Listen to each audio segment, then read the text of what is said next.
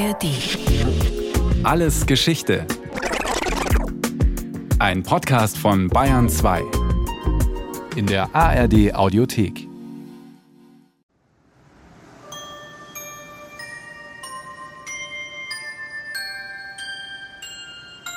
Erster April 1999. Der König von Tonga lässt Folgendes verlauten. Lasst alle Menschen wissen, dass Jesse Dean Bogdanov aufgrund seiner heiteren Weisheit, seiner großen Verdienste und seiner Liebe zum Königreich Tonga von mir, König Taufe Ahau Tupou IV., in den ehrenwerten Posten des offiziellen königlichen Hofnarren erhoben wird. Er soll auf immer als Hofnarr des Königs bekannt sein. Es klingt wie ein Aprilscherz, ist aber keiner. Die Ernennungsurkunde ist ernst gemeint. Jesse Bogdanov wurde tatsächlich vom König von Tonga zum Hofnarren ernannt. Der Höhepunkt einer einzigartigen Karriere. Früher hatte der Amerikaner Bogdanov magnetische Heilsteine verkauft. Danach war er Berater für die Bank of America, dann verschlug es ihn nach Tonga. Dort stieg er schnell zum Vertrauten und Finanzberater des Königs auf und dann, der Gipfel, zum Hofnarren. Wenn er nicht die Geldgeschäfte des Königs regelte, setzte er bei offiziellen Anlässen seine Narrenkappe auf und spielte für die Gäste des Königs Saxophon. Doch seine Karriere als professioneller Narr war kurz. Schon wenige Jahre später wurde er in Tonga persona non grata. Er hatte etliche Millionen Dollar aus der Schatzkammer des Landes verzockt. Jesse Dean Bogdanov hatte ausgescherzt. Und mehr noch. Vermutlich hat er den Schlusspunkt unter das ganze Hofnarrentum gesetzt, unter ein Phänomen, das Jahrtausende umspannt. Die Ursprünge des Narrentums eindeutig zu klären, ist unmöglich. Doch egal wohin man den Blick wendet, Narren begegnen uns überall auf der Welt und in jeder Epoche. Im alten Ägypten finden sich die vielleicht ältesten erhaltenen Hinweise auf den Beruf des Hofnarren. Ein über 4000 Jahre altes Schreiben eines Beamten an den Pharao erzählt von einem tanzenden Zwerg. Der Pharao verlangte sofort, diesen Zwerg an den Hof zu bringen. In China tauchen Hofnarren zum ersten Mal im 8. Jahrhundert vor Christus auf und belustigten 2000 Jahre lang die chinesischen Kaiser. Sie sangen, tanzten, musizierten und glänzten durch Wortwitz. Werner Metzger, Professor für Germanistik und Volkskunde an der Universität Freiburg, ist Hofnarren-Experte. Merkwürdige Gestalten an den Höfen im Umfeld der Mächtigen hat es eigentlich gegeben, solange es Potentaten gibt auf der Welt, Herrscher, Regierende also. Attila der Hunne hatte solche Gestalten in seinem Gefolge, wie auch der Aztekenherrscher Moctezuma. Indische Maharajas ließen sich genauso von Hofnarren unterhalten wie persische Sultane. Doch nicht nur auf der ganzen irdischen Welt begegnen uns närrische Wesen, ihre Spur lässt sich bis in die Welten der Götter und Mythen zurückverfolgen. Die Griechen kannten Momos, den Gott des Spotts und der scharfzüngigen Kritik. Vor ihm war nicht einmal Zeus persönlich sicher. In der nordischen Mythologie treibt der Gott Loki Schabernack. Götter, Fabelwesen, Menschen. Jeder ist ein potenzielles Opfer seiner bösen Späße und Betrügereien. Von Südamerika bis in den fernen Osten, von Nordeuropa bis Ägypten, von den Höfen der irdischen Monarchen zur Götterwelt. Es wirkt fast wie ein Naturgesetz. Professor Werner Metzger wo geherrscht wird, braucht man immer Narren. Das kann man so sagen. Ich würde es aber nicht ohne Ausnahme unterschreiben. Sicherlich geht die Tendenz dahin, aber jede Regel hat eben auch ihre Ausnahme. Richtig ist, dass Herrschaft natürlich zwangsläufig auch Missstände mit sich bringt. Keine Herrschaft ist unfehlbar. Mächtige können von der Macht verführt und geblendet werden. Umso mehr scheuen die Untertanen, ihre Herrscher zu kritisieren. Spätestens aber, wenn ein solcher Machthaber in eine absurde Situation gerät, die er selbst nicht mehr erkennen kann, gerade weil niemand wagt, ihn zu kritisieren, spätestens dann schlägt die Stunde der Narren. Närrische Figuren ziehen sich durch die Weltgeschichte wie ein roter Faden. Man muss aber klar unterscheiden. Die singenden Unterhalter des chinesischen Kaisers sind andere Narren als die tanzenden Zwerge des Pharao, erfüllen andere Aufgaben und sind anderem Denken entsprungen. Eine Verbindung dieser Narrenfiguren zum berühmten europäischen Hofnarren des Mittelalters gibt es nicht. Vielleicht war der Vorfahre des uns heute geläufigen Narren der römische Komödienschauspieler. Doch dessen Spur verliert sich schon im Dunkel des frühen Mittelalters. Zwar tummeln sich bis ins 11. Jahrhundert immer wieder seltsame Gestalten in der Nähe der Herrscher, Sänger, Dichter, Gaukler, Hofnarren waren sie jedoch nicht. Der Freiburger Narrenexperte Werner Metzger aber im hohen Mittelalter und vor allem im Spätmittelalter, da hat sich die Rolle dieser seltsamen Gestalten bei Hofe zugespitzt. Von dieser Zeit an kann man dann auch von der klassischen Figur des Hofnarren reden. Ein klassischer Narr. Was ist das also? Ein Komödiant? Ein Possenreißer bei Hofe? Es ist ein großes Missverständnis zu glauben, dass der Hofnarr in erster Linie dazu da war, für Stimmung zu sorgen und quasi als Kabarettist aufzutreten. Das ist eine sehr moderne Auffassung. In Wirklichkeit waren die Hofnarren eigentlich Gestalten, die Mahnung und Warnung zugleich haben sein sollen für die Herrschenden. Der Herrschende hat im Hofnarren sozusagen immer sein anderes Ich gesehen. Der Narr als lebende Warnung. Diese Idee hat ihren Ursprung in der Bibel.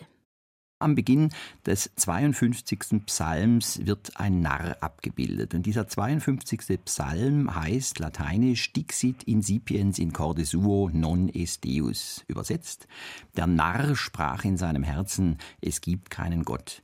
Derjenige also, der behauptet, es gibt keinen Gott, der ignorant ist gegenüber der göttlichen, der christlichen Weltordnung, der sozusagen nur sich selber sieht, aber nicht das Sensorium hat für die wirklichen Zusammenhänge der Welt und auch des Himmels, der ist nach damaliger Vorstellung ein Narr gewesen. Und so erscheint er auf den Bildern. Auf der einen Seite König David, demütig, prachtvoll gekleidet, gottgefällig. Auf der anderen der Narr, fast nackt. Er trägt kein Königszepter, er hält eine Keule. Und während der König Ruhe ausstrahlt, steht der Narr für Uneinsichtigkeit und Hochmut. Er ist das Gegenteil des frommen Königs. Das ist das Geheimnis hinter dem Hofnarren. Seine bloße Anwesenheit konfrontierte den Herrscher mit dessen Gegenteil, mit der ständigen Erinnerung daran, dass Gut und Böse auf Erden sehr eng beieinander liegen. Der König braucht den Hofnarren als eine Form der Existenz, die ihn auch hätte treffen können und von dem jeder Herrschende wusste, dass sich eines Tages auch die Verhältnisse einmal drehen können, dass einmal der Herrschende selber zum Narren wird, den keiner mehr versteht und der Narr vielleicht der einzig Weise noch ist auf der Welt. Das ist die Philosophie, die hinter dem Hofnarren steckt. Klingt ja toll. Aber wer hätte die Rolle des Gottlosen spielen wollen? Kein normaler Mensch hätte sich freiwillig gemeldet. Also musste es jemand sein, der nicht normal ist. Bloß, wer galt im Mittelalter als nicht normal? Die mittelalterliche Gesellschaft war streng geordnet, und der Leitfaden für das, was man normal nannte, war der sogenannte Ordo, eine soziale Stufenpyramide. Jeder Mensch wurde auf einer bestimmten Stufe geboren und verbrachte dann den Rest seines Lebens dort. Von ganz oben, vom Hochadel, bis zum Bauern, ganz unten. Jeder, der auf dieser Pyramide seinen Platz fand, war normal. Doch es gab auch Menschen, für die dort kein Platz war, die sogenannten natürlichen Narren. Unter natürlichen Narren verstand man im späten Mittelalter Menschen, die durch irgendwelche angeborenen Gebrechen, die konnten körperlicher Art sein, es konnten aber auch geistige Defekte sein, zur Andersartigkeit verurteilt waren. Narren, also im Sinne von Gehandicapten, Behinderten, wie wir heute sagen würden. Kleinwüchsige, Versehrte, geistig Behinderte. Tragische Gestalten, die damals außerhalb der sozialen Ordnung leben mussten. Man konnte sich nicht vorstellen, dass ein Mensch mit schweren Missbildungen nach Gottes Ebenbild gemacht sein konnte. Und jemand mit schweren psychischen Gebrechen, der den christlichen Lehren nicht folgen konnte, schien ebenfalls vom Heilsplan ausgeschlossen. Und damit verbinden sich auch sehr tragische Perspektiven. Wer nämlich, so die mittelalterliche Vorstellung, nicht an Gott glaubt, Gott leugnet, der ist zugleich auch dem ewigen Tod verfallen, hat keine Aussicht in den Himmel zu kommen, dem bleibt nur die ewige Verdammnis. Mit der Figur des Narren verbindet sich auch die Idee der Hoffnungslosigkeit, des Verdammtseins auf ewig. Der Hofnarr als Symbol für den ewigen Tod. So zeigt ihn auch die Kunst des Mittelalters. Immer wieder streift Gevatter Tod das Kleid des Narren über. Ein Kleid mit hohem Wiedererkennungswert. Immerhin ist der Hofnarr sozusagen Beamter. Er muss gewissen Standards und Normen folgen. Man verpasst ihm eine Uniform. Ein zweifarbiges, eng anliegendes Gewand, häufig gelb und rot. Auf dem Kopf die Eselsohrenkappe. An den Eselsohren und auch am Rest des Gewandes hängen Schellen, die ihn schon von weitem ankündigen. In der Hand trägt er das Gegenstück zum Zepter des Herrschers, die Marotte. Tatsächlich ein Herrscherstab, auf dessen oberem Ende ein kleines Köpfchen abgebildet war, das meistens sogar ein Porträt seines Trägers war. Französisch nennt man dieses Narrenzepter Marotte. Und wenn wir heute noch sagen, jemand hätte Marotten, dann meinen wir eben genau das Bild des Narrenstabs. So ausgestattet lebten die Narren am Hof. Es erscheint heute grausam, einen bereits vom Schicksal benachteiligten Menschen derart zur Schau zu stellen. Doch sogenannte natürliche Narren ohne Anstellung am Hof hatten meist ein noch härteres Los. Sie waren auf Almosen angewiesen, Geisteskranke wurden bisweilen sogar aus den Städten vertrieben.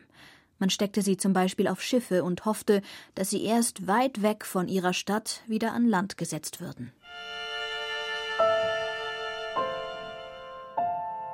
Hofnarr zu werden war also für beide Seiten ein Gewinn. Der Lebensunterhalt des Narren war gesichert, der Arbeitgeber hatte seine lebende Warnung und nebenbei bewies er christliche Nächstenliebe. Er sorgte für jemanden, um den sich sonst niemand scherte. Am Hof lebte es sich allemal besser als in der Gosse. Je nach Grad der geistigen und körperlichen Behinderung verrichteten die Hofnarren niedere Arbeiten oder dämmerten im Wahn vor sich hin.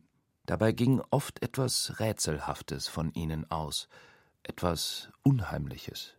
Häufig waren es Menschen, die besondere und auch erschreckende Fähigkeiten hatten. Nicht wenige der natürlichen Narren hatten zum Beispiel das zweite Gesicht, die hatten hellseherische Fähigkeiten, haben dann oft auch vor Unheil gewarnt, das dann tatsächlich eintrat. Das klingt beeindruckend, und trotzdem bleibt der Hofnarr lange Gesicht und namenlos, eine schlichte Rolle. Das Mittelalter interessierte sich nicht für das Individuum. Erst mit dem Heraufdämmern der Renaissance ab dem 14. Jahrhundert sollte sich das ändern. Jetzt wurde auf einmal der einzelne Mensch wichtig und auch der Hofnarr bekam einen Namen und einen Platz in den Chroniken. Allerdings begann er jetzt auch sich gründlich zu verändern. Der künstliche Narr betrat die Bühne. Jetzt muss man schon ein bisschen auch von Komödianten sprechen, die ihre Narrenrolle nur gespielt haben, die sehr geschickt als in Wirklichkeit vernünftige Menschen komische Rollen annahmen und sich aus dieser Position heraus Dinge herausnehmen konnten gegenüber den Herrschenden, von denen andere nur träumen konnten. Das war aber schon geschickte Verstellung, geschicktes Rollenspiel, Schauspielkunst. Plötzlich konnte jeder Hofnarr werden. Was es brauchte, war eine freche Zunge, scharfen Verstand und vor allem Glück. Das Glück nämlich, von einem Adligen entdeckt zu werden. Werner Metzger über irgendjemanden zu herrschen bedeutete auch, mobil zu sein, viel herumzukommen, zu reisen. Und irgendwo auf ihren Reisen haben die Mächtigen gelegentlich Menschen gesehen, entdeckt, die sie für komisch hielten, Immer mehr Mächtige, vom Kaiser bis zum niederen Adel und sogar Geistliche, wollten nun Hofnarren haben, am besten mehr als einen. Ein Adliger auf Reisen war stets sein eigener Casting-Agent. Doch wurden jetzt nicht mehr nur auffällige Menschen mit Handicap gecastet, selbst ein talentierter Bauernsohn konnte es weit bringen. Viele begabte Hofnarren wurden direkt wegengagiert von der Weide, auf der sie arbeiteten. Tarleton, der Hofnarr von Königin Elisabeth I., wurde entdeckt beim Schweinehüten. Einige dieser Zufallsentdeckungen wurden zu regelrechten Superstars des Hofnarrentums. Ihre Anekdoten füllen Bücher. Ob sie stimmen oder ob sie nur gut erfunden sind, darüber kann man nur spekulieren. Einer dieser Stars des frühen 15. Jahrhunderts war der bayerische Gastwirtssohn Kunz von der Rosen. Schlagfertigkeit und Intelligenz machten ihn zum Lieblingshofnarren des Kaisers Maximilian. Er konnte sich Sachen erlauben, für die andere teuer bezahlt hätten. Dieser Kunz von der Rosen, der hat einmal eine, heute würde man sagen, flotte Lippe riskiert, als der Kaiser genealogische Forschungen anstellen ließ. Solche genealogischen Forschungen, riesige Stammbäume erstellen zu lassen, das war damals üblich. Und Maximilian hatte sogar so weit gebracht, dass ein Genealoge seinen des Kaisers Stammbaum zurückgeführt hat auf Adam und Eva.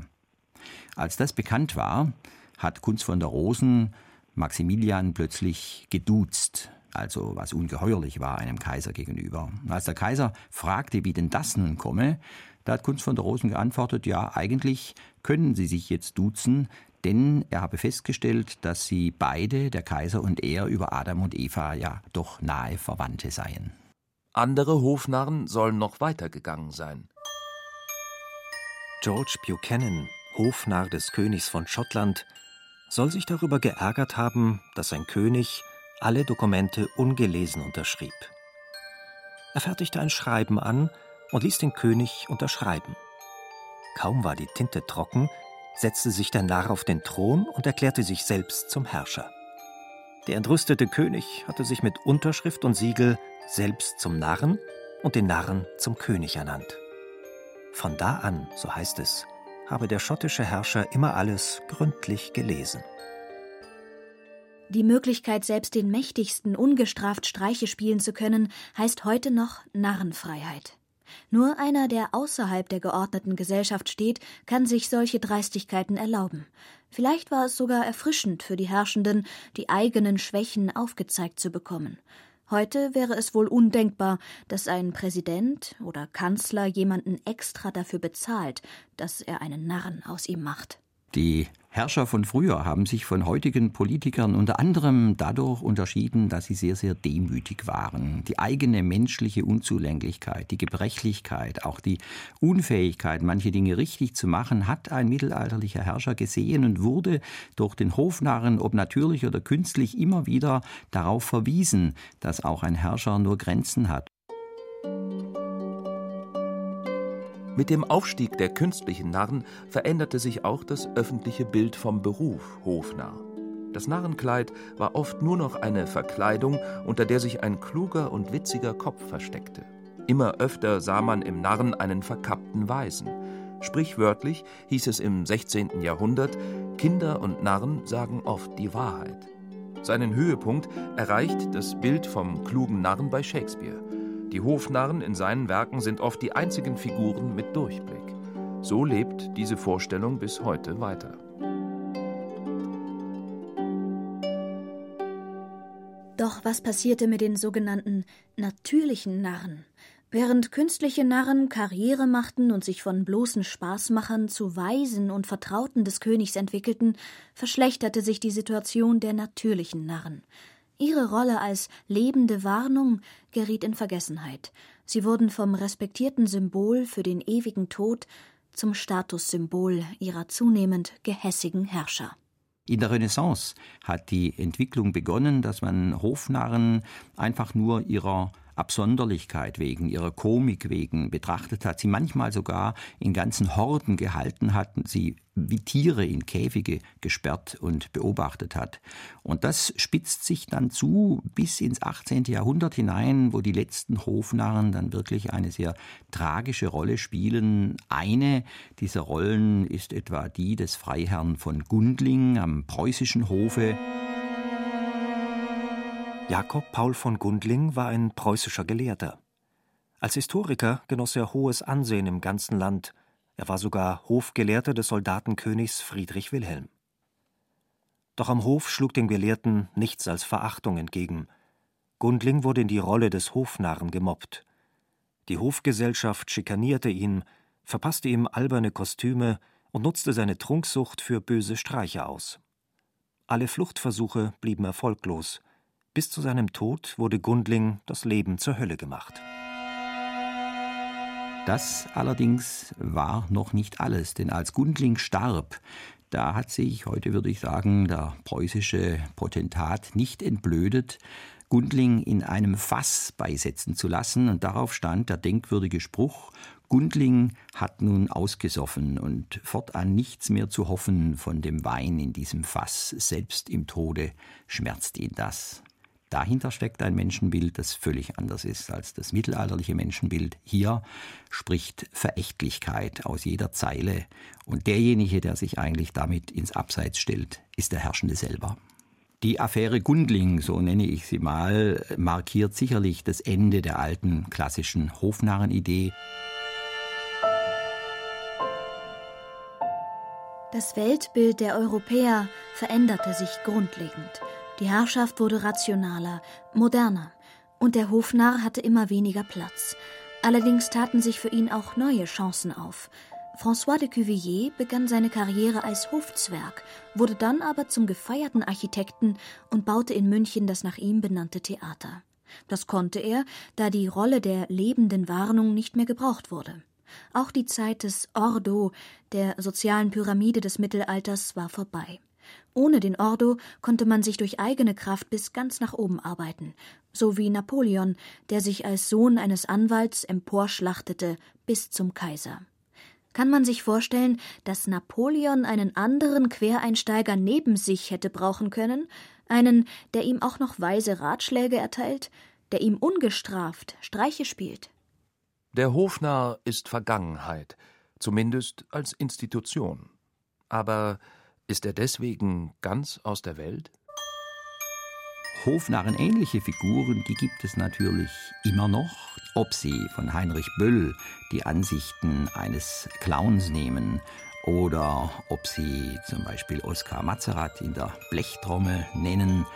Es sind immer Figuren, die sozusagen aus der Welt des Nicht-Normalen die normale Welt betrachten und dabei wird klar, dass die normale Welt gar nicht normal, sondern eigentlich verrückt ist. Ach ja, Jesse Bogdanow übrigens, der Heilmagnetverkäufer, Finanzberater und vermutlich letzte Hofnarr der Welt, ist Hypnotherapeut geworden. Spezialgebiet posttraumatisches Belastungssyndrom. Die Hofnarren von einst scheinen ihre Nischen gefunden zu haben.